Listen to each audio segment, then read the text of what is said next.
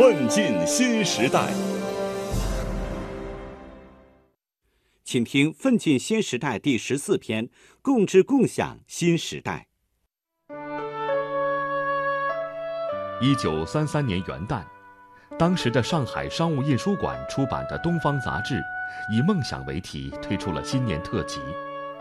一百四十二位当时各界知名人士描述了自己梦想中的未来中国。作家巴金写道：“我希望每个家庭都有住宅，每个口都有面包，每个心都受教育，每个智慧都得着光明。”诗人柳亚子梦想着未来能有一个打破一切民族和阶级区别的社会主义的国家。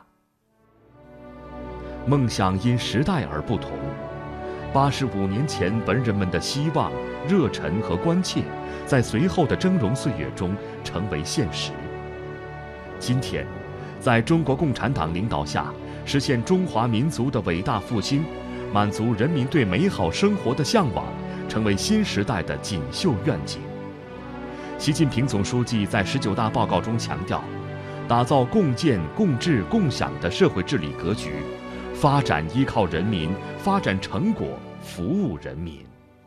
带领人民创造美好生活是我们党始终不渝的奋斗目标，必须始终把人民利益摆在至高无上的地位，让改革发展成果更多、更公平惠及全体人民，朝着实现全体人民共同富裕不断迈进。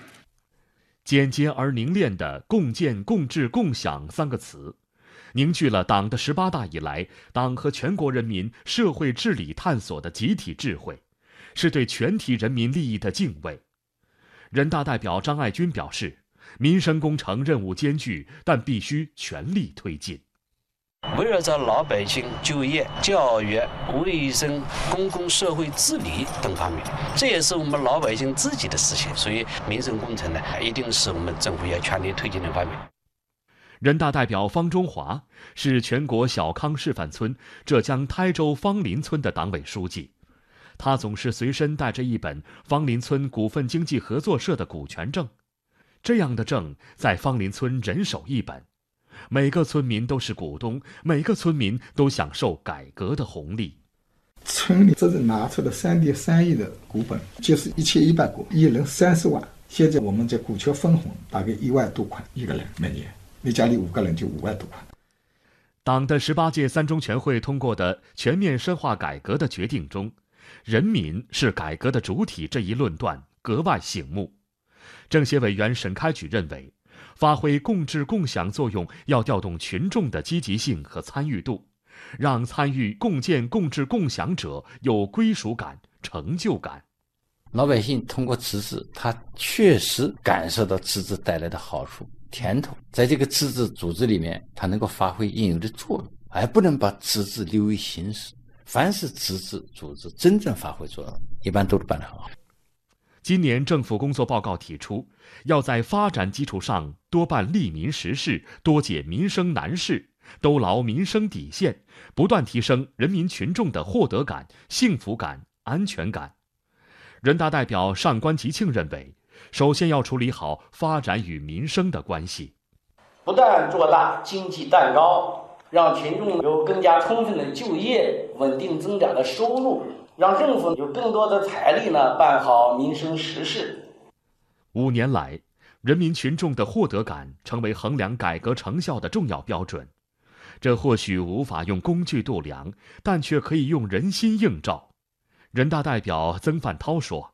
把获得感当作所有工作的出发点和落脚点，就会得到百姓的称赞。我们所有的产业的发展成果、城市建设的发展成果，都是为了我们的老百姓有更高的幸福指数。把这些事情都办好的时候，老百姓对我们点赞的时候会更多。人民始终是改革的主体，一切为了人民，是中国共产党立党的初心。